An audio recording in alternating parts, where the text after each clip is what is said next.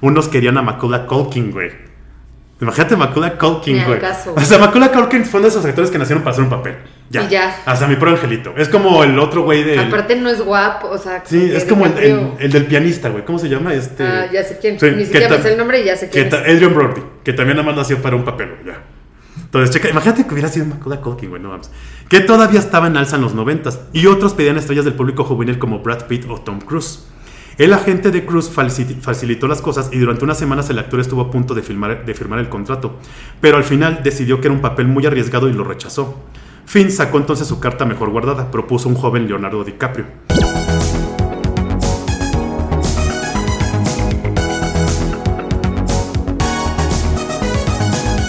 Hola amigos.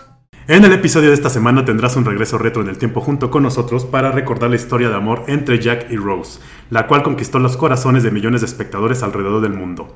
Hoy hablaremos de la película Titanic. ¿Qué tal, comadre? Pues ¿Es de muy tus bien, favoritas? Es de mis favoritas. Sí, sí, sí. Sí, de veras. Güey, yo solo la he visto en partes, güey. ¿Nunca la has Estando visto O sea, sí, la corrida a las tres horas no, güey. Puta, yo la cantidad de veces que tú quieras. Pero ¿cuántas, güey? O sea, que... Millones, me encanta. Me encanta, me encanta. Güey, yo siempre la vi por partes. O sea, me sé los diálogos, me sé todas las rolas. Tengo el disco de la música, o sea, de fondo y así. Güey, y cuando, y cuando salió, güey, este, eran tres VHS, güey. Sí, cuando salió yo no la Porque vi todavía, era to- muy morra. todavía, era- todavía se usaba el, VH el VHS, güey, y eran tres pinches VHS así, güey, de lo que duraba la En mi casa película. estaba el VHS y las partes donde había escenas sexuales. Ajá. De repente salía López Dóriga, que le no grabaron encima. sí. ¿Pero quién hizo eso? Mis ¿Tu papás, familia? No mames, neta. Entonces, haz de cuenta que era de que estás viendo Titanic, no sé qué, de repente, Jack, I want you to draw me like one of your French girls. Y así se empieza a encuerar. En otra noche en el noticiero. y de repente ya se estaba hundiendo el barco. ¿Qué mamada? ¿Quién- ¿Y quién hizo esa mamada? Mi mamá. No mames, neta, güey. Pero mamada, muchas películas. Güey, es como un primo, güey, cuando salió la primera de Terminator en los ochentas, güey. La empezó a rolar, güey, en toda la familia, güey. Entonces él copiaba en el VH, en el... Era, no me acuerdo si era beta o VHS, güey. Le copió y se la mandó a mis papás, güey. Entonces la estaban viendo, yo estaba viéndola con ellos bien chiquito, güey. Y de repente así, cuando ya estaba el pinche clima así de que iba a pasar algo... El nuevo Ford, no sé qué, le puso Sí. comerciales, güey. Así de qué pendejo, ¿por qué pones comerciales? Pero aquí era a güey? propósito, porque era como, ¿cómo los niños van a ver esto? Claro. Que no, en realidad no hay casi, o sea, sale, sí sale encuerada, pero... Güey, pero está cabrón como antes los papás te dejaban ver películas así, güey. Sí, pero así, Sí, o sea, tapadas. por ejemplo, yo la otra vez, güey, lo de Robocop, güey. Yo no entiendo cómo mis papás a los pinches 5 o 6 años me dejaban ver Robocop, güey. Prostitutas, drogas, Pero, tiroteos, ¿Sabes qué güey. siento? Que a lo mejor, o sea, por ejemplo, si yo ahorita que Paloma ve Titanic, que sí la ha visto, este, güey, hay cosas que no entienden. Sí, no. Entonces da igual, o sea, como que no pasa nada, pues. Sí, exacto. O sea, no, no, no es tanto. Pero en mi casa sí cuidaban mucho esos pequeños detalles. Y ahorita ya. Bueno, ahorita ya. Creo que puta es cabrón que tengan desnudo las películas con tanto el desmadre que hacen, güey. Sí Es más, tienen. ya ni siquiera- ya ¿Cuál ni fue? si- Al Aquaman ¿Te has o fijado esas que- sí tienen desnudo. ¿No cuál fue la última? No, Aquaman no, porque superhéroes, no. Otro superhéroe que sale desnudo, que fueron mis hijos a verlo y Paloma me dijo, se le ven las pompas. Bueno, pero son pompas. Antes sí había escenas más explícitas. Por ejemplo, ¿te has fijado que ya últimamente ya no salen fumando? Tanto como antes. Porque ya no ahora ya, salen, ahora ya salen con su pinche. con su vape, con esta madre, güey. Nadie sale con vape. Neta, güey, estaba viendo series de Apple, güey, de Apple TV y de y películas. Entonces ya no salen fumando, ahora salen con esta mamada. ¿Neta? Sí, güey. Pues es lo mismo, es fumar Sí, nada más es una que la es novedad. Sí, güey, es una mamada eso, güey. Bueno, lo único que No, sí lo hace es la vida real, Martin sea. Scorsese sí lo sigue haciendo con sus películas de mafiosos que todos salen Ah, fumando, obvio, güey. son mafiosos. Pues ahí te va. Ese aura de misterio que rodeó al naufragio del Titanic, unida a la notoriedad del hecho, contribuyó a crear el mito y muy pronto empezaron a, a rodarse películas sobre el asunto. La primera se estrenó tan solo un mes después del accidente, Salvada del Titanic, en 1912. Presentaba a la protagonista como una heroína. Dos, dos meses después en Alemania se estrenó En la noche y el hielo, con efectos especiales un tanto infantiles. Pues es que apenas iba también empezando el cine, ¿no? Claro. La primera película sonora sobre el suceso fue Atlantic de 1929, dirigida por un realizador alemán y otro británico. Por eso tuvo dos versiones en dos idiomas. Después vino Cavalcade de Frank Lloyd, que solo trató de esos, solo trató del naufragio, pero obtuvo tres Oscars. En los años 50 se estrenaron dos filmes de gran impacto, El hundimiento del Titanic y La última noche del Titanic, basada en una minuciosa reconstrucción realizada por el escritor Walter Lord. Hasta se usaron los planos del barco para construir los escenarios. Todas estas películas habían sido producidas con poco presupuesto y sin una gran producción, pero esto cambiaría con un director de cine que en la década de los 80 vio un documental que le cambiaría la vida y que dentro de él surgiera la idea de crear una película de dimensiones abismales basadas en el famoso barco Titanic. Ahora vamos a irnos tantito en la década de los 80 de cómo se le ocurrió a James Cameron hacer todo el desmadre Titanic. En 1980, Robert Ballard, quien era un Indiana Jones de la vida real y gran aventurero del fondo del mar, había convencido a la, a la Armada estadounidense para desarrollar un programa de investigación submarina conjuntamente con él. Ellos financiarían la búsqueda del Titanic y él llevaría a cabo, en paralelo, un reconocimiento del naufragio del, del USS Scorpion, un submarino nuclear que se había hundido en las proximidades del Titanic. Mientras tanto, en los veranos de 1980 y 1981, un millonario filántropo, Jack Green, había financiado otras dos expediciones para tratar de hallar los restos del naufragio. Todo había sido inútil. Por fin, después de décadas, en el, verano de 1985, Ballard llevó a cabo la investigación que finalmente encontraría el navío. La expedición se inició el 5 de julio. Meses después, el 1 de septiembre, a la medianoche, Ballard y su equipo vieron en el visor una caldera y poco después el propio casco. Habían encontrado el Titanic después de muchas décadas desde su hundimiento. A lo largo de 11 descensos de 4 horas de duración, Ballard y su equipo tomaron miles de fotografías y decenas de cintas de video. Con todo ello, se hizo luego un documental de National Geographic llamado Secretos del Titanic, transmitido en el año de 1987. Aquí entra James Cameron. El cineasta, canadiense James Cameron lo vio el mismo día de su estreno en televisión e inmediatamente formuló el propósito de hacer una película sobre el evento. O sea, fíjate desde cuándo traía la idea 10 años antes. Está cabrón. Sí, sí, está cabrón. Nada más ver el documental de National Geographic, Cameron escribió unas breves notas de lo que podría ser una futura película. Esas notas son las siguientes. Empieza la historia en el presente, con imágenes del barco hundido, tomadas desde un submarino, y con recuerdos de una superviviente que de repente se intercalan con imágenes muy vivas de la noche del hundimiento. Un crisol de valores humanos que afloran bajo una gran presión. Una certeza lenta pero inminente fatalidad. Una clara división entre los hombres condenados y las mujeres y niños salvados por la caballerosidad de la época. Momentos dramáticos de separación, heroísmo y cobardía. Bueno, ahorita vez quien pueda. Sí, güey. Ahorita les vale madre. ¿Qué pasaría con los selles? no, sería un cagadero, güey. Ahorita un pedo como el Primero Titanic, los selles. Este, no. Después los niños, güey. Después los niños, después los gays Y ya todos. y ya después los demás, los mortales. Me van a odiar por lo que acabo de decir. pero, pero es que sería así, güey. O sea, un pinche hundimiento como el Titanic ahorita en estas épocas, no mames, güey. De civismo y animalidad. Necesito un misterio o una trama interesante que conduzca toda la historia. El título provisional de ese borrador en ese entonces fue llamado sencillamente Titanic. La idea quedó archivada Así mucho. se llama, ¿no? ¿Qué? La película. Sí, sí, sí. Pero nada más lo dejó como Titanic. O sea, porque ya ves que las otras se llamaban El secreto Ah, de sí, Titanic. Nada más siempre la dejó como Titanic. La idea quedó archivada muchos años. Después de dirigir las películas del Abismo, Terminator 2 y Mentiras Verdaderas, el director a partir del verano de 1994 ya solo tuvo en mente un proyecto, Titanic. Una de las primeras decisiones que tomó James Cameron fue contratar a Ray Sanchini como productora ejecutiva. Había trabajado con ella en Terminator 2 y se veía su eficacia y capacidad de gestión.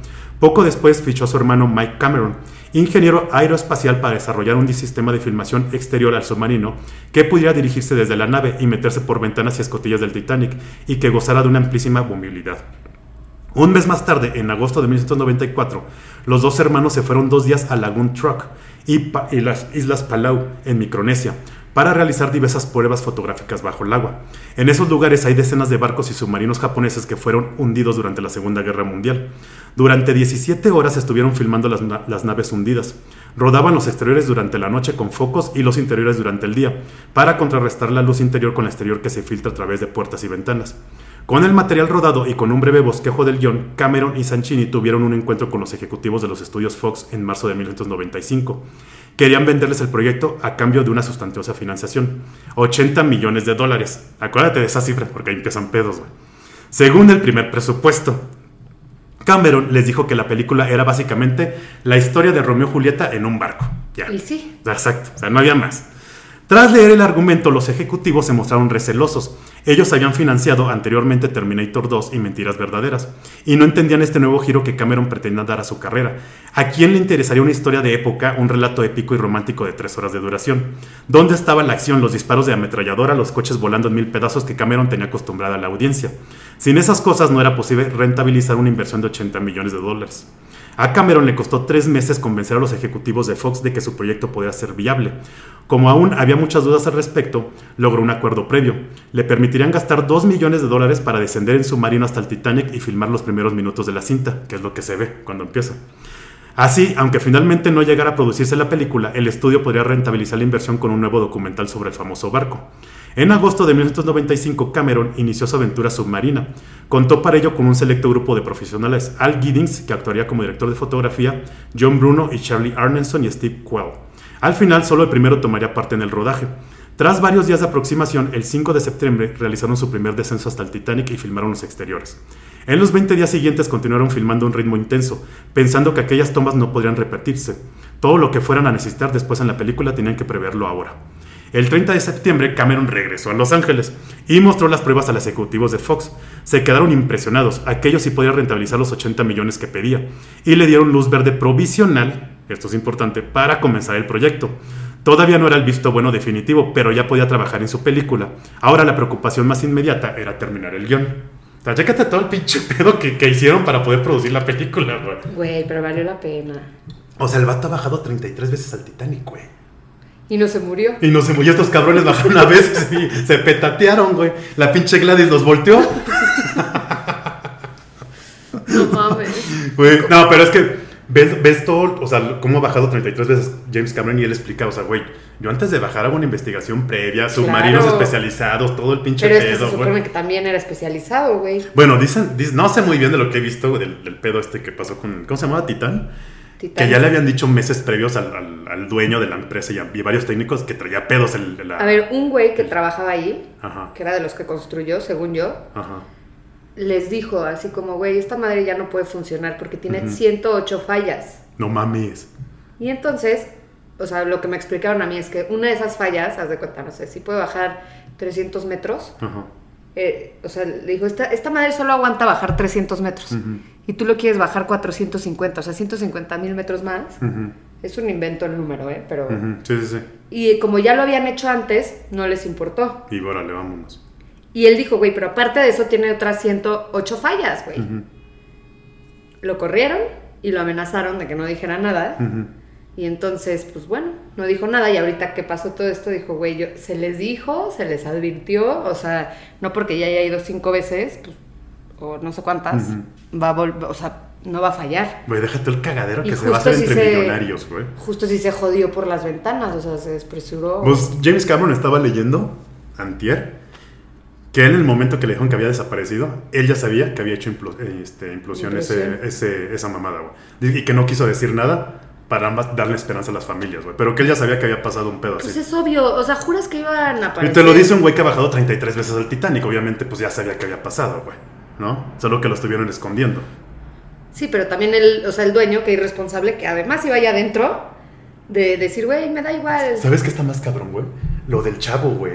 ¿Qué Que sí, que el papá se llevó a su hijo, güey, que el hijo no quería ir y que dijo, no, pues nada más porque es el día del padre voy a acompañar a mi papá y pum. No quería ir. Güey, ya ves que eran cinco. Sí. Cuatro eran así CEOs millonarios y la chingada. Uno de ellos, el quinto, era un niño, un chavo de 19 años. Sí, sabía que fue Ah, con bueno. su papá, pero yo no su- sabía y él que no quería ir, güey, pero nada más porque el día del padre no quería decep- voy. Y no quería decepcionar a su papá, no, güey. pues no, como la de la película de Elementos. Qué pinche mamada, ¿no, güey? te mamas con tus mamás. Ahí te va. Cameron tiene una forma muy personal de escribir sus guiones. No sigue el proceso establecido. Redactar primero una sinopsis de 2-3 páginas, después un tratamiento de 20-30 y finalmente el guion de unas 120 páginas. El cineasta canadiense suele escribir una amalgama de textos, comenzando por la biografía. Espérame, porque esa mamá se va a meter. Y luego no quiero andar limpiando audio, qué huevo. Sí, no. Ahí va. El cineasta canadiense suele escribir una amalgama de textos, comenzando por la biografía de sus protagonistas, como paso previo para entender sus motivaciones en el relato, y siguiendo con aspectos parciales de la trama descritos en forma novelada. Justo antes de su descenso hacia el Titanic, en junio de 1995, Cameron había entregado a la Fox un preguión de 169 páginas, güey. O sea, estás hablando que en el cine una página es un minuto, güey. O sea, ya, ya, ya, ya ahí estaba la pinche duración de la película, güey. Sí, no mames. Ahí estaban sus personajes y sus vidas anteriores al hundimiento, pero la trama aún no estaba clara del todo. A la vuelta de su viaje submarino y ya con el visto bueno de la Fox, en octubre de 1995, Cameron se enfrentó de nuevo con ese detalle de historias y descripciones biográficas. Así que prácticamente solo inventó los dos protagonistas, que son Jack y Rose.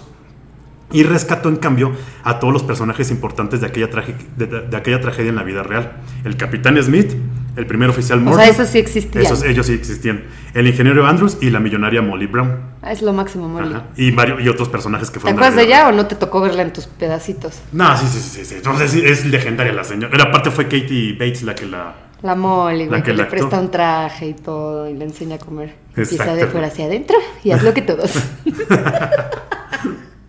Ahora, se inspiró en cientos de fotografías, dibujos y grabados del Titanic. También recurrió a colecciones fotográficas existentes en distintos archivos. O sea, el quería hacer lo más idéntica posible.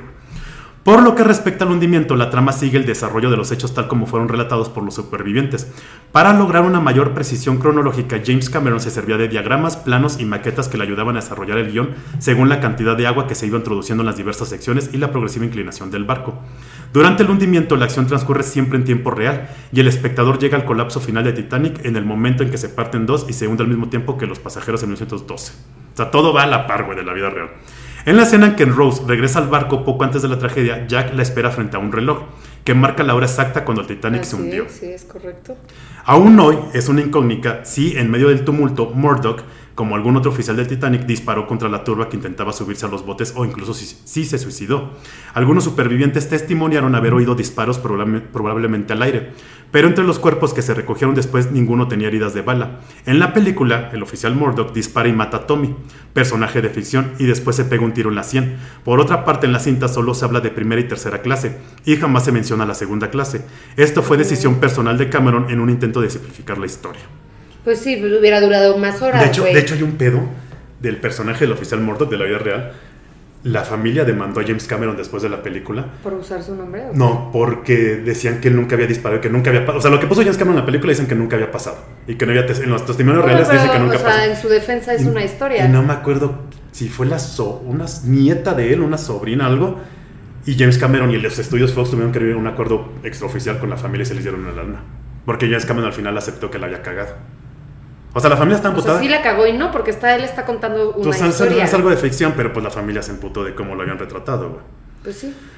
Por, contra- co- por contraste, hay varias escenas que están claramente inspiradas en un filme que Cameron había visto varias veces, A Night to Remember. Algunas son prácticamente idénticas. Ahora, por lo que respecta a los nombres de los personajes, todos se corresponden con pasajeros o tripulantes del Titanic, a excepción de la pareja protagonista y el novio de Rose. El nombre de los protagonistas no obedecía a ninguna intención particular, pero Cameron descubrió después que un miembro de la tripulación del Titanic que murió en el naufragio se llamaba Jay Dawson. Efectivamente, Joseph Dawson, pero no Jack. Fue ahí como una coincidencia. Jack Dawson. Ajá. Pero el real se llamaba Jo- Joseph.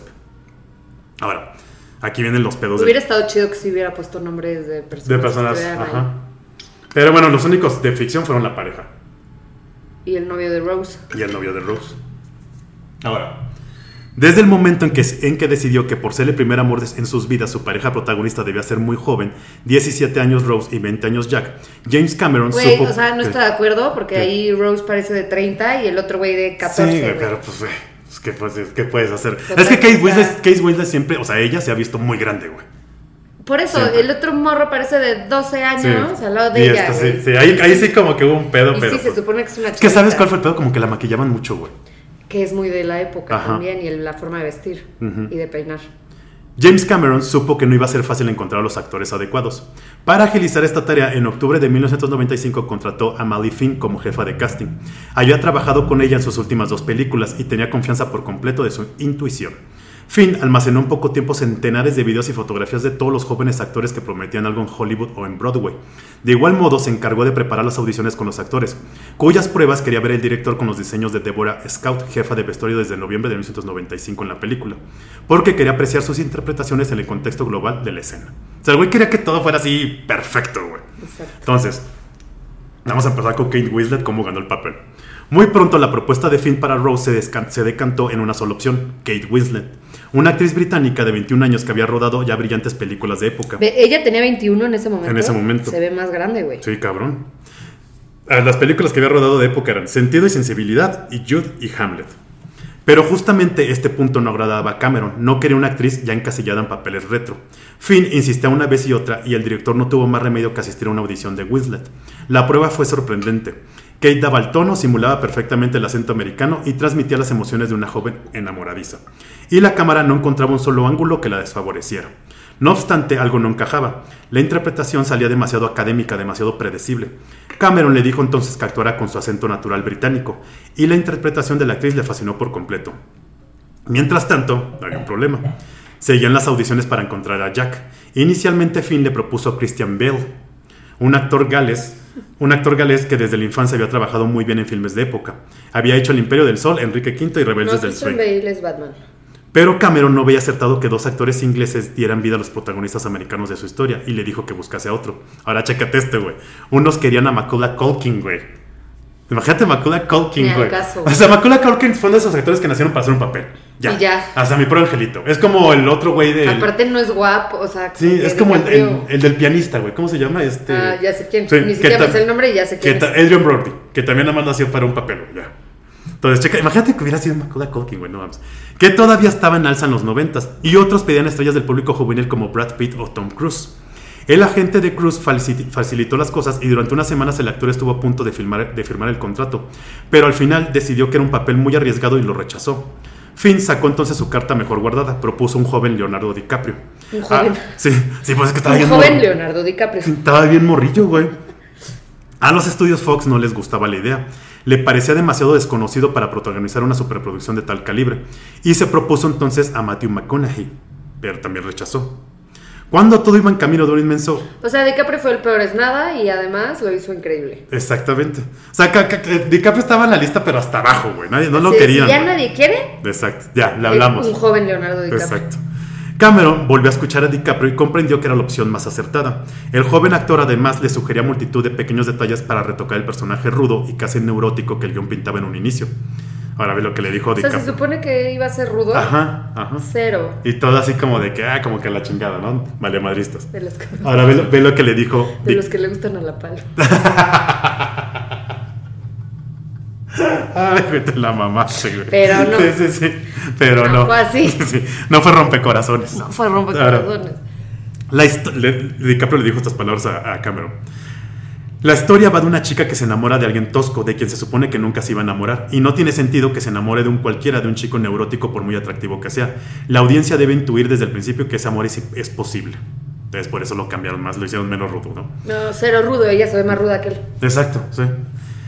El tira y afloja con la Fox seguía estancado, pero en mayo de 1996 empezaron a llegar las pruebas cinematográficas de la película Romeo y Julieta, película canadiense que se estrenó en octubre y noviembre de ese año. Y la interpretación de DiCaprio que hizo de Romeo dejó impresionados a todos. El estudio cedió y en junio Cameron cerró el acuerdo con el actor. Ahora, sin embargo, su agente pedía el doble de lo inicialmente propuesto. Pedía 2.5 millones de dólares. Lo, lo que hiciera la Fox o no, Leonardo jugaba ya en las grandes ligas de Hollywood. Y le dieron sus 2.5 millones de dólares. Muy bien. Bien merecido su pesito Exacto. honesto. Su pesito honesto, güey. Se ganó su pesito honesto, güey.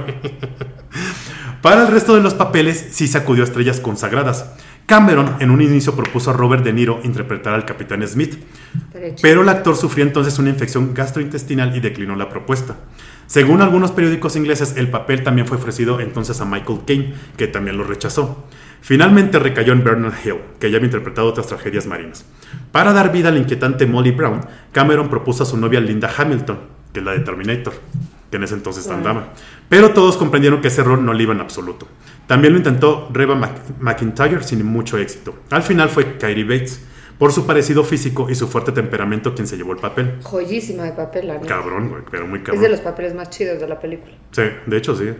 Por su parte, y tras probar a Rob Lowe, el papel de Cal Hockley fue a parar a Billy Zane. Para interpretar a Rose en el presente, se le suponían 101 años, se recurrió a Gloria Stewart, que en. Ujú, que en ese entonces tenía 86 años y era la única de todo el equipo que vivía cuando se hundió el verdadero Titanic. Por esa interpretación fue nominada al Oscar para la mejor actriz de reparto. Y eso que aparece de pinches 10 minutos, güey. Pero lo 15 hace minutos, sí, sí, sí. Ah, no, tiene que aparecer mínimo 15 minutos para que sean nominadas como mejor actriz de reparto. Es que sí sale, o sea, sale bastante. Ujú. ni la has visto entera, pero sí sale. Sí, sí, sí. Sí tiene sus espacios. Ahora, aquí vienen todos los bichos pedos que fue construir todo el set, güey, todo el desmadre, o sea, fue un- desmadre, güey.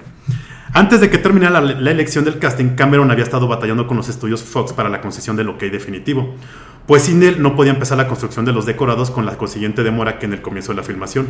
Entre febrero y marzo de 1999, de 1996, perdón, Cameron dio el visto bueno a la maqueta del Titanic de 8.5 metros de largo, que iba a ser filmada desde todos los ángulos para luego añadir los personajes en postproducción. En abril de ese año tuvo ya un presupuesto aproximado y la cifra asustó bastante a los ejecutivos de la Fox. Los 80 millones de dólares se habían convertido en 125, y eso era más de lo que estaban dispuestos a asumir. Con el casting bastante avanzado y el más o menos definido, el coste global de la cinta era el único punto negro que impedía la aprobación definitiva del proyecto. Finalmente Cameron hizo algunos ajustes, sacó de la producción algunas escenas para realizarlas luego digitalmente y dejó el presupuesto en 110 millones de dólares. A la vista de esta cifra, el 28 de mayo de 1996 la Fox le concedió por fin luz verde para realizar la cinta, y solo dos, días más tarde comenzaba la construcción del más gigantesco escenario que se ha realizado para el cine en los últimos años. Y creo que hasta la fecha, güey. es una mamada todo lo que construyeron, güey. Ahora, en esta parte de la historia entra nuestro México mágico, güey. sí, que, que no podía fallar, no podía fallar nuestro México. Ahí va. Invitaron a Keiko. Para despedirlo como el Papa, güey. Ahí va. En esta parte de la historia, durante meses Cameron había pensado diversas posibilidades para filmar escenas tan complejas en su producción como la salida del puerto de Southampton con miles de extras alrededor, las que acontecen en la cubierta del barco o la larga secuencia del hundimiento. Tras desechar otras opciones, en febrero de 1996 el director y productor canadiense decidió que debían construir una réplica exacta del Titanic. O sea, no mames, güey. Y después de estudiar las posibilidades de varios países, Polonia, Inglaterra, Malta, Australia, Estados Unidos y Canadá, decidió llevarlo a cabo en México, en concreto en Rosarito, Baja California. Los dos factores que determinaron su elección fueron la proximidad a Los Ángeles, ya que Rosarito está a tres horas en coche, y los reducidos salarios de operarios y electricistas. Pues sí, güey, pues sí, no mames. México mágico. Les doy pesito honesto, güey, poquito, güey, y ya están felices, güey. y yo ayudé para el Titanic. Sí, exacto, ya tengo mi currículum que estuve en el Titanic, güey. Ahí va. El día 30 de mayo empezó la creación del gigantesco decorado, una vasta obra de ingeniería que tardó más de tres meses en construirse y que alteró por completo la fisonomía de la costa mexicana. Aún hoy es visible desde varios kilómetros de distancia. Se trataba de crear una copia del Titanic al 90% de su tamaño, un auténtico buque de 250 metros de largo y 15 de alto, desde el nivel de agua hasta la cubierta, que alcanzaría los 33 metros sobre el mar en las cuatro gigantescas chimeneas. Para situarlo en un entorno marino, se creó un inmenso contenedor con cabida para 65 mil toneladas de agua, güey. Y en su interior se situó otro tanque de 9 mil toneladas para las secuencias parciales del hundimiento. En el gran recinto exterior, el agua llegaba a un metro sobre el suelo, y eso permitía que actores y extras pudieran andar entre las aguas del supuesto Atlántico mientras esperaban la orden para empezar la filmación. Ahora, en diversos puntos se alzaban torres para emplazar cámaras, focos, equipos de sonido y todo el material necesario para el rodaje. El conjunto era un gigantesco estudio de grabación de 10.000 metros cuadrados. Fuera de su perímetro se construyeron también tres estudios de tamaño normal, diversas oficinas, almacenes de ropa y decorados, edificaciones para electricistas y operadores de grúas, talleres, camerinos y otras estructuras diversas. En realidad se trataba de crear unos estudios tan grandes como los de, como los de cualquier estudio de Hollywood, algo que no se hacía ya desde los años 30, güey. ¿Te imaginas? O sea, hicieron su propia ciudad, güey. Una ciudad ahí, güey. Pero qué chido. Mientras tanto, Cameron se preocupaba, también de todo lo relativo a la decoración, pues deseaba realizar una réplica de las diversas estancias con la más completa exactitud histórica. Muchos elementos de diseño se tomaron literalmente de lo que había en aquel primer viaje del Titanic. Así, las cartas del menú son copias fieles de las que había en el barco, y los platos y cubiertos son exactamente los mismos. Los bultos que el personaje Molly Brown acarrea al llegar al barco son de la marca Louis Vuitton, porque según los testimonios de los supervivientes, muchos pasajeros llevaban bolsos y maletas de esa marca. Pues que, era la clase alta. que era entonces símbolo del glamour y la elegancia. Pues sí, güey, no mames, güey. Imagínate, o sea, imagínate todo lo que tuvieron que estudiar, güey, o sea, para hacer todo el pedo, güey. Sí, no todo. Está cabrón, güey. Yo hubiera entrevistado a millones, o sea, la gente que estuviera viva. bueno, hay un dato que leí, que leí que no lo puse en el guion porque estaba medio largo, pero así resumido que contrataron 150 extras y normalmente los extras pues van cambiando, güey. Sí. Pero aquí, como iban en un barco, se supone que siempre es la misma ah, gente. entonces, esos 150 extras que luego tú ves, güey, en el fondo, los tuvieron que, que este, les tuvieron que dar clases durante tres horas, un mes antes, para cómo tenían que actuar en la época, cómo se actuaba, cómo comían, todo el pues sí. Un desmadre de proporciones abismales. Pero muy bien, o sea, muy bien pensado sí, todo. Sí, todo muy bien logrado. Y la verdad es que aunque hubieran sido diferentes extras, yo creo que nadie se da cuenta. No, se da cuenta, güey. Pero, está cabrón, bien, exacto. En esa misma línea, a Cameron quiso que muchas empresas que habían actuado como proveedores del Titanic original fueran las encargadas de realizar los objetos y decorados que iban a verse en la pantalla. Así, gran parte del barco construido en Rosarito fue encargado a la misma empresa que diseñó y construyó el buque. Y todas las alfombras que salen en la película fueron hechas por la misma compañía de alfombras que las había hecho para el Titanic en el año de 1912. Está chingón. Sí, no mames, está cabrón ese pedo. Con todo y esto, el presupuesto se iba desbordando semana a semana. Obviamente, Sí, pues pues, subí, güey. pues, no mames, güey. No hay pesito en esto O que alcance. o sea, Güey, vivían- y empezó en 80 millones, güey. Para la época era un putazo de lana, güey. No mames. Ya se cifraba en unos 150 millones de dólares y se temía que la desviación pudiera aumentar aún más a lo largo del rodaje. Para curarse en salud, los estudios Fox llegaron a un acuerdo con los estudios Paramount, que pusieron 65 millones de dólares sobre la mesa. Lo hacemos a michas. Exacto, a cambio de un sustancioso porcentaje sobre los beneficios de la película. Pues sí. Bien pensado. Pero, güey, está cabrón arriesgarte con una película que ya se estaba desbordando el presupuesto día con día, güey. Yo se me la hubiera pensado, güey. Yo no, porque, bueno, a la larga creo que funcionó. Pero nadie sabía si iba a funcionar. Bueno, pero es a lo que te rifas. Eso sí. El 1 de septiembre de 1996 comenzó el rodaje de Titanic por fin. Los decorados aún estaban en construcción, pero Cameron pudo empezar a grabar las secuencias. Para reducir costos solo se había construido la mitad del barco, en concreto el costado derecho, dejando el izquierdo con la estructura al aire. Eso hizo necesario utilizar espejos para dar la impresión de que se filmaba No también por el lado opuesto. Esta técnica ahorradora exigió que muchos carteles tuvieran que imprimirse tanto al derecho como al revés, y también que los actores llevaran en algunas escenas la ropa cerrada en sentido contrario al usual, con chaquetas que tenían los ojales donde debían ir a los güey. botones y al revés. Sí. Está cabrón Qué eso. joda, Está cabrón. sí. Yo estuve viendo fotos, güey, y está cabrón, güey. Sí, sí, Porque les cambian la Sí, ropita. güey, no mames, los botones, todo, imagínate. Algunos cazadores de. Perdón, Al- provecho. algunos cazape- no, algunos que es que me, como que se me atoró, como apliqué Lolita Yala, güey. Ya se fue. ya se fue. Phil Barrera ya se fue. Ahora, algu- algunos freaks del cine han hecho notar que los pantalones en cambio no están diseñados al revés, pero esto es muy difícil de apreciar porque en la película todo el mundo se mueve muy rápido. Pero ya a Y aparte no te fijas. Sí, güey, está muy cabrón, no no, mames, el pantalón, en sí. el- Ay, porque está así. Ahora, las escenas más complicadas de rodar eran lógicamente las del hundimiento. Hasta las más simples de esa parte del filme presentaron no pocas dificultades. En una de ellas, por ejemplo, debía verse como una tromba de agua irrumpe con violencia por un largo pasillo. Después de la primera toma, Cameron decidió que 120 toneladas no eran suficientes para lograr el efecto deseado. Necesito Sí, más. sí, sí. O sea, porque necesito ya, de por sí el presupuesto está en los cielos, chingue su madre, ¿por qué no, güey? Necesito No más toneladas de agua. Había que verter el triple de agua y el set tuvo que ser reforzado para que pudiera aguantar semejante peso. La secuencia más complicada era el momento en que el buque se parte en dos y la proa se hunde rápidamente. Para filmarlo, todo el inmenso escenario se dividió en dos partes. Pero entonces se comprobó que la sección de proa no se hundía con la suficiente celeridad, pues su propio diseño y la cercanía a una pared del contenedor tendían a mantenerla a flote. La escena no salía de ninguna de las maneras, hasta que Cameron tuvo una idea genial. Inundaron el set, dejando que el nivel del mar cubriera la proa y la llenara de agua. Entonces, en una operación rápida, elevaron de Pero nuevo. entonces sí es agua de mar. Sí, güey, sí, también los tuvieron que inundarlo, inundarlo, güey. Elevaron de nuevo el set y filmaron cómo la proa se hundía velozmente por la cantidad de agua, de agua que le había entrado. El truco funcionó, güey. O sea, pinche cagadero, güey. Imagínate ese pedo, güey. Bueno, Kate Pero Winslet. gira. Kate Winslet, güey, dice que no mames, güey, que ha sido sus peores 8 o 10 meses, güey. Porque estuvo, o sea, tenía 21 años. No estaba con su familia, estaba en otro país, güey. O sea, no, o sea, no mames, o sea, está cabrón, güey. Y ha de haber sido pesado, güey. Y luego No, las, pues las jornadas, güey. en la noche. Y luego en agua, güey. Está todo el pinche tiempo en agua, no mames.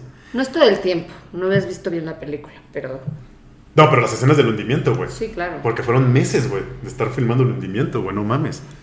Al filmar un naufragio de tales dimensiones fue milagroso que ocurriesen muy pocos accidentes. El único grave fue el de un especialista que sufrió fuertes quemaduras en el, ro- en el rodaje de la explosión de una caldera. Cameron se había gastado una, fuerte fortuna en seguridad, incluyendo un equipo de vigilancia y otro de médicos y enfermeras, ya que el suceso le dolió enormemente. Menos aparatosa. ¿Se murió o qué? No, no, o sea, quemaduras fuertes, pero no, no se murió. Ahora, va algo de que decíamos de Kate Winslet. Menos aparatosa, pero más decisiva en el calendario de rodaje fue la neumonía que la actriz Kate Winslet sufrió en las secuencias con güey. agua. Fue uno de, los, de las pocas actrices que no quisieron ponerse un traje térmico y al final pagó cara esa decisión. Días antes había tenido un aviso de lo que podía ocurrir. En la escena en que está buscando a Jack por diversos pasillos, el agua que penetra en el escenario era la marea del Atlántico. A su Seguro entrada... sí estaba fría, Sí, güey. güey, pues no mames, ve, chécate. A su entrada en Rosarito, como entraba el agua del Atlántico, y al hundirse en ella, Whistlet la sintió tan fría que no pudo reprimir un escalofrío. El gesto que vemos en la película Es no fue fingido, sino real. Pues que imagínate Los la- labios morados. el agua del Atlántico, güey, que de por sí es bien frío, no mames, y luego ahí en el sitio, güey. Otros de los que sufrieron el frío en sus carnes fue el propio director. Cameron optó En por. sus carnes, En sus güey. carnes. Le puse en sus carnes. No seas mamón. Cameron optó por inyectarse, chécate, se inyectó una sustancia anticongelante en las piernas para aguantar las largas horas de rodaje con el agua hasta la cintura, güey. Imagínate ese pedo y la pinche cámara de todo. Bien clavado, güey. Ah, es que ese vato tiene un ego tan grande, güey, que puta, quiere todo perfección, güey. Perfecciona todo, güey. Pues es muy de ellos, ¿no? Bueno, hasta tiene el ego tan grande, güey. Que ya ves que la gente siempre lo ha chingado. Si en realidad ya cabía con Rose en la, en la puerta. Bueno, Amo para, ca- para callar a todos los cabrones, güey, de que lo chingaban de que sí cabía Jack, güey. Hizo un documental, güey, de hora y media explicando de que Jack ¿Por qué no cabía? Porque su, su ego como director es grandísimo. Sí cabía güey. y además estaba mucho más grande. Vean el, vean el documental, lo pueden buscar este, en cualquier parte, ahí está, güey. Y el vato explica, trajo científicos de todo el mundo, o sea, güey. Ponles ahí el documental. Les vamos a dejar el enlace y para que lo vean. Al final de la producción, el retraso era considerable y en las últimas dos semanas se trabajó a un ritmo frenético, con el director enojado en cada toma y empalmando 15 días de trabajo sin descansar sábados y domingos. Para compensar, Cameron quiso tener un, detalle. Y la última noche después, ah, porque se movieron a filmar a Nueva Escocia, obsequió con una cena a todo el equipo. Pero unos bromistas introdujeron PCP, o sea, polvo de ángel, en la salsa que les... Que les ¿Qué es polvo de ángel? Con droga, güey. Para todos los Ajá. que no sabemos. Y unos, y unos güeyes, bromistas, lo, lo pusieron en la salsa que se sirvió con las almejas. Y más de 80 personas cayeron enfermas, güey. Algunas tuvieron que ser hospitalizadas con fuertes dolores e incluso alucinaciones. El actor Bill Paxton, uno de los secundarios más mato, relevantes de la cinta, estuvo indispuesto las dos semanas siguientes. Afirmó que había sufrido más en ese tiempo que en los siete meses de rodaje. Por, los, por culpa de los cagaditos. Por los, de los cagaditos que quisieron joder. Los mato, güey. Ahora, la producción terminó el 22 de marzo de 1997 tras 160 días de filmación, 23 más de lo previsto inicialmente. De forma inmediata, James Cameron se puso a editar la película con el editor en jefe Conrad Buff. Hasta 12, 14 e incluso 16 horas diarias se pasaron en la moviola para dar forma y unidad a las 288 horas de filmación, güey, que tenían. santa. Más de 430 kilómetros de celuloide. Ahora les voy a explicar qué pedo con eso. ¿Por qué se usaba la moviola? Porque acuérdate que en ese entonces todavía no estaba la era digital. Todos usaban los carretes de 35 milímetros de cinta, Madre güey. santa. Entonces imagínate estar cortando y pegando 288 horas, güey. No mames. Trabajo artesanal. Putiza, güey. No, pero putiza, güey. Put- Eran 430 kilómetros de cinta, güey. No mames, güey. No, no mames. Ahora, trataban de ganar tiempo y poder así estrenar en la fecha anunciada, el 4 de julio, Día de la Independencia en Estados Unidos. Los ejecutivos de los estudios Fox y Paramount Ya casi vigilaban. va a ser su aniversario. Sí, ya, ya, ya casi, güey. Los ejecutivos de la Fox y Paramount vigilaban de cerca el trabajo de Cameron para asegurarse de que la cinta pudiera estar lista para esa fecha. A principios de abril y a la vista del retraso acumulado, comunicaron a los propietarios de los cines que una fecha más adecuada para el estreno podía ser el 18 de julio. Y una semana después señalaron que tal vez el 25. Y al final fue movida hasta el 1 de agosto. No ¿Ok? Chingo de veces, órale, va. La prensa empezaba a especular sobre los problemas de la producción. Revistas habían publicado un artículo irónico comentando la sensación de progresivo hundimiento que se cernía sobre la producción de Titanic. O sea, ya todo el mundo con todos los pedos que todavía decían, rey, no, esto va a ser un fracaso. La angustia que sentía No, Cameron. pero sí fue súper taquillera, ¿no? Sí, no, no, no, sí, ahorita vamos a entrar en ese tema, pero en ese entonces, pues no sabían cómo le iba a ir, güey. Ya traía tantos pedos la película que pensaban que ya iba a ser un pinche fracaso. Imagínate, ya habían invertido casi 200 millones de dólares, güey. Era un pedo, güey. La angustia que sentía James Cameron en esos momentos es difícil de comprender. La película iba a costar al final 200 millones de dólares, un 66% más de lo presupuestado. Es muchísimo más. Y era ya conocida como la Waterworld de 1997. ¿Te acuerdas de Waterworld? La película esa, güey, que fue Sí. un fracaso cabroncísimo. Ser la producción más cara de la historia no le beneficiaba en absoluto, sobre todo en un año en el que había triunfado películas de presupuesto medio como El paciente, El paciente inglés. Es un gesto de, en un gesto de dignidad y al verse cercado por un posible fracaso, James Cameron comunicó a la Fox que rechazaba los 8 millones de dólares de su salario como director y su porcentaje de beneficio sobre la recaudación, pero la Fox no aceptó ese gesto. Imagínate, güey, que hubiera, o sea, no hubiera recibido nada de taquilla, nada, o sea, no, no mames. mueres. Pinche coraje, güey. Pero pues sí es un riesgo que hay que tomar. Pues y sí, además estás hablando de un director así, entonces como que sí Pues te ya, la está- ya- rifas. ya estaba preocupado, güey. El 23 de mayo de 1997 estuvo completa la primera edición de la película, tras dos meses de intenso trabajo.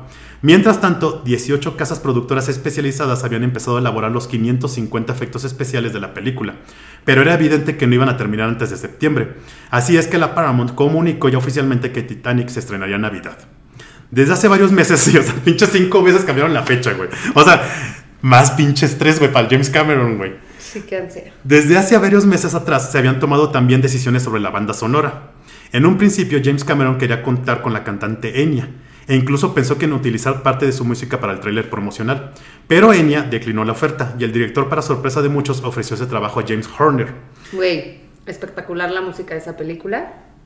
Pero ahí, ahí te va James surgió la canción. Cómo surgió la canción. No, pero todo, toda la música creo que es de James Sí, Horner sí, y sí, es muy chida. Está bien chingona, güey.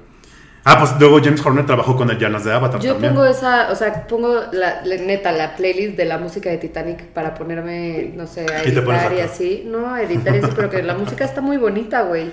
Sí, no está bien, está, está- está padre, güey. La de Avatar también está padre, güey.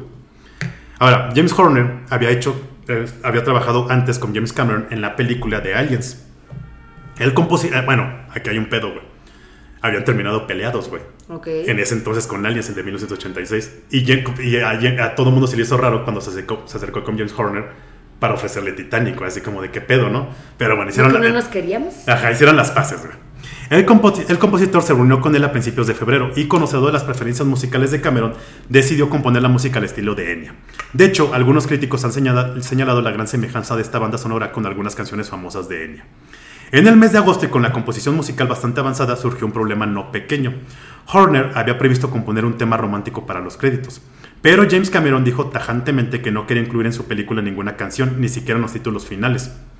Decía, ¿acaso pondrías una canción en los créditos de la lista de Schindler? Argumentaba Cameron. Al ver su firmeza, Horner decidió actuar por- su cuenta. Llegó a un acuerdo con el letrista Will Jennings y la cantante Celine Dion para escribir My Heart Will Go On y grabar una- un demo en un estudio. Cuando ya estaba terminada, se la llevaron a Cameron, que la escuchó y no tuvo más remedio que aceptarla. Sí, no, imagínate, ni siquiera hubiera estado la pinche canción famosa, güey. Que es súper famosa la Sí, güey, no mames, güey, ¿cuánto no ha vendido esa pinche canción, Y güey? es muy chida. No mames. El 1 de noviembre de 1996 se mostró la edición definitiva en el Festival de Cine de Tokio y levantó tal oleada de aplausos que sorprendió al propio Cameron. Aquella proye- proyección demostró dos cosas. Que la cinta podía ser un bombazo tanquilla y que la verdadera estrella de la película iba a ser Leonardo DiCaprio. Porque ya todas las pinches así, todo el mundo se quería tomar fotos con DiCaprio y la madre. No. fue su boom. Aquí viene algo importante, güey, de- del marketing de la película. Apoyada por una inteligente campaña publicitaria y dirigida por el jefe de marketing de la Paramount, Arthur Cohen, y alentada en la radio por la omnipresente melodía de Celine Dion, la película fue objeto de comentarios elogiosos en multitud de revistas y programas de televisión. A mediados de diciembre. A mediados de diciembre la expectativa era increíble, era la película que todos querían ver. Cuando se estrenó el viernes 19 de diciembre, las 2.674 salas contratadas en Estados Unidos se llenaron por completo. El primer fin de semana... güey, qué chingón. Está cabrón, güey. El primer fin de semana recaudó 29 millones de dólares, sobrepasando con mucho la taquilla del Mañana Nunca Muere, que era la gran producción de aquel año. A los 12 días la recaudación sobrepasaba la mágica cifra de los 100 millones. Para febrero del siguiente año, era ya el filme que más rápidamente había alcanzado los 300 millones de taquilla. Y con ese motivo, Arthur Cohen envió a la productora Ria Sanchini un inmenso ramo de 300 tulipanes, uno por cada millón. Ahora, Está chido. Está chingón, ¿no? Con el motivo del día de San Valentín, que el marketing de, la cinta asoció con inteligencia a la película, el éxito se acrecentó. El 14 de, mas- de marzo, tras superar los 461 millones de dólares, Titanic pasó a ser la cinta más taquillera en la historia de los Estados Unidos. Cuando acabó su corrida en, es- en Estados Unidos, el 25 de septiembre de 1998, había conseguido dos marcas notables. La máxima permanencia en cartelera, 282 días ininterrumpidos, Es muchísimo es un tiempo. putazo, güey. Ahorita lo mucho están tres semanas, un mes, güey. Sí, güey. Es un chingo. Estás hablando de casi un año, güey, en cines, güey. Y la máxima recaudación del país, más de 600 millones de dólares. En el resto del mundo la cinta funcionó incluso mejor que en Estados Unidos. Y además que dura 300 años luz, güey. Sí, güey, o sea, tres horas, güey. La gente, la, pues, güey, no mames, está cabrón, güey, la neta. Mm. Ahora, Favorecida por el éxito de la banda sonora, que en ese entonces ya había roto récords en el ámbito musical, había vendido 17 millones de copias. En tan solo 17 semanas. La película sobrepasó con facilidad los mil millones de dólares. Ninguna otra película lo había conseguido antes. Cuando a principios del año 1999 se cerró por fin su carrera comercial, la cinta llevaba meses siendo la más taquillera de todos los tiempos. Había recaudado 1.835 millones de dólares. güey. O sea. ¿cómo te lo, o sea, pero aparte, ¿cómo te lo imaginas para una película que era Romeo y Julieta de algo de época, güey? Está cabrón, güey. Porque normalmente las películas de época dan hueva. O sea, es como de, ay, no sé, O sea, sí, hueva, pero esta güey". tiene también como el. O sea, como el encanto de que es el Titanic y que sí existió y que todo ese show. Es que le hicieron muy buena campaña de marketing, Entonces, la neta, sí, sí, o sea, sí lo merece. Y se agarraron del hecho de que era en ese entonces la película más cara de la historia en producirse, güey. También, y además, o sea, para la época están buenos los efectos, o sea, Sí, no, está cabrón, la güey. neta no. Y era el nombre de James Cameron, entonces todo el mundo quería ver qué pedo, güey. Meses antes establecía una nueva marca en la historia de los Oscars. Sus 14 nominaciones habían igualado el mítico récord de la película Eva Desnudo de 1950. Y cuando el 23 de marzo tuvo lugar la entrega de los premios, Titanic volvió a romper récords. Sus 11 estatuillas igualaron el récord establecido por Ben Hur en 1960. Y los tres Oscars para James Cameron como director, editor y productor de la cinta empataron la marca establecida por otros dos cineastas, Billy Wilder y James Brooks. Tal vez por todo ello, al recoger una de las estatuillas, Cameron lanzó aquel famoso grito que dice, soy el rey del mundo. I'm the king of the world. Está cabrón, güey, no mames, güey. O sea, todo lo, todo lo que hicieron, pero a mí lo que me gustó, güey, cuando estaba haciendo el guion es todo el pinche pedo que fue filmarlo, güey. Construir Pues claro. todo, güey. Está cabrón, güey. Pero está padrísimo. No mames, güey. La pedo, verdad güey. valió la pena. Y que aguanten los actores, güey, porque no mames, güey. Pues ya estás ahí, ya que. Y esta fue la historia retro de la semana recordando una película que rompió récords y que hasta la fecha sigue inspirando a cientos de cineastas en cuestiones técnicas de filmación. Hoy hay varias personas que aseguran haber visto más de 100 veces la película y en cada vez la siguen viendo con gran cariño. No mames, güey. ¿Tú cuántas veces te la has echado? No sé, o sea, de ella. ¿Pero ya completa, completa? Completa. No mames. Me gusta mucho. O sea, me acuerdo el día que Paloma me dijo que la quería ver, fue como de. ¡Wow! Obviamente, pues sí, yo la he visto mil veces, a mí me gusta mucho. Es más, la fui a ver al cine en. No sé cómo se llama, que se mueve el asiento y te echan agua. Ah, que la sacaron en frío. 4DX, ¿no? Esa la fui a ver. Sí. Imagínate. Pero a ver, la primera vez que la viste, ¿qué fue? En tu casita. Sí. VHS. O. DVD. Porque también estaban los DVDs. No, todavía. Es que yo la vi porque a José, mi hermano, le encantaba. Ajá. Entonces él me la puso, pero te digo, era como con el corte ese. Ajá. De... La de, la de, la, jajaja de los Y comerciales. después, pues ya, o sea, ya grande, Ajá. la volví a ver un día y me obsesioné. Me obsesioné literal. Ajá. Y ya de ahí, la, o sea, me la pones ahorita y no me da hueva. Me encanta. Yo, no me la, yo no me la he visto por... Un día me la voy a aventar completa así, así. De corrido. güey. Me fascina. Y se me Es que fíjate, es que, ¿sabes qué me pasa ya como viejito, güey? Que hace cuenta que ahora las películas, güey. Al menos que vaya al cine, pues ya, estoy ahí y la veo, no de corrido. Pero si estoy aquí, güey, no mames, o sea, veo la primera hora, me paro, como, güey, regreso, veo Como otra media viejito, hora, güey. ¿no? Ya me da hueva, güey, estoy viendo películas tan largas, güey. no O sea, sí, a mí también, la verdad, yo pues ya no veo películas. Es como la nueva de John Wick, la última, güey, que también dura como tres horas No y media. Puta, la vi en partes, güey. Ah, aparte, güey, pinche película larga. mi hermano, te regañaría porque dice que las películas no se interrumpen. Es que yo antes hacía eso, güey, pero ya ahorita ya como que me harta, cabrón. Ya. Al menos que esté muy chingona, sí me la echo de corrido, güey. Titanic está muy Por chido. ejemplo, John Wick, la neta, güey, dura tres horas y media, hablan 18 minutos. Hay diálogos 18 minutos. Todo lo demás son putazos y balazos, güey. Entonces también O aburre sea, ni eso, aunque güey. me paguen la veo. Sí, es que aburre también ese pedo, güey, la neta. güey. Sí, no. Pero, pues, no mames, pero Titanic está cabrón. También la de los Avengers, que dura 200 años, pero esa sí me entretuvo mucho. La, la, la acaban de reestrenar, güey, este año. ¿Otra vez? Sí, o sea, sigue, ya, ya superó los 2 mil millones, güey. ¿Pero no tiene continuación? No, no, no, o sea, ah, Sí va a haber, ¿no? sac- no, sacan ediciones como de, eh, ay, tiene cinco minutos más inéditos. O tiene siete minutos más al inicio inéditos que nadie ha visto, pendejadas así, güey. No, pero, o sea, a mí no se me hizo ni siquiera larga.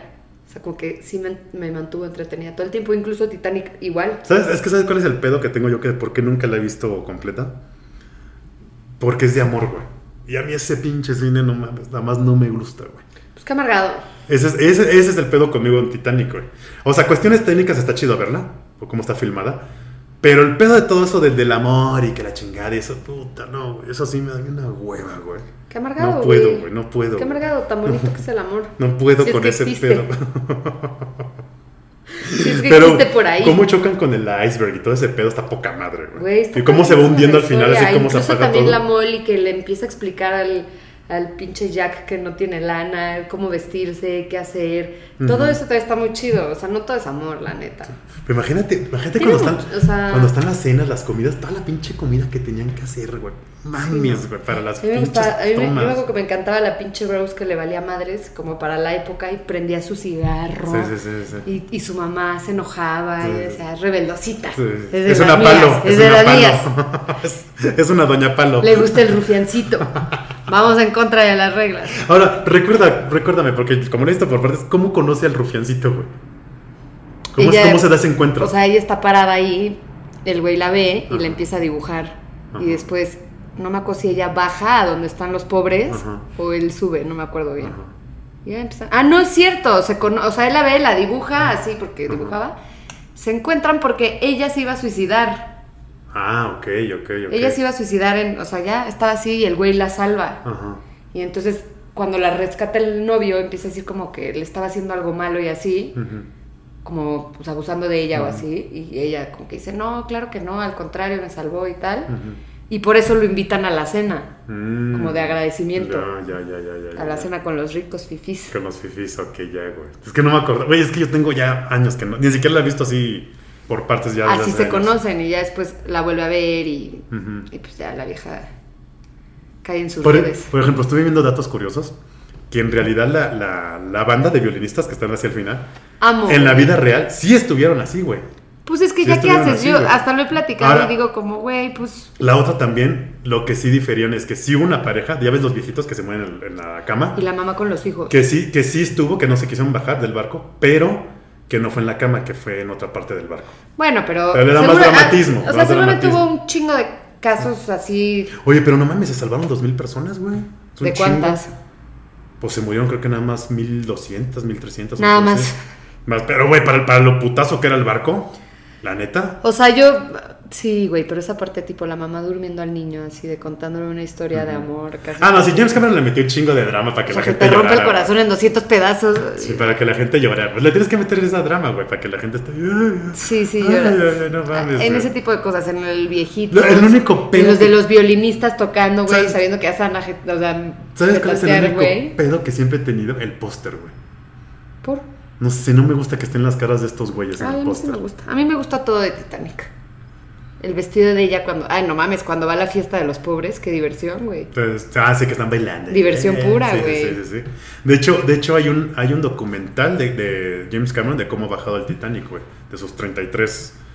Pues sí, este, yo también hay un documental, güey. sí he ido 33 Sí, veces, no pues ya hasta mames, sé dónde güey. están los cuartos, güey. 33 veces, ¿qué tanto ya le puedes ver al pinche? Pero pues creo que es algo Buque, importante para él, porque pues obviamente, güey, o sea, se echó Y esa aparte- película aparte y lo que así. está cabrón, baja solo, güey.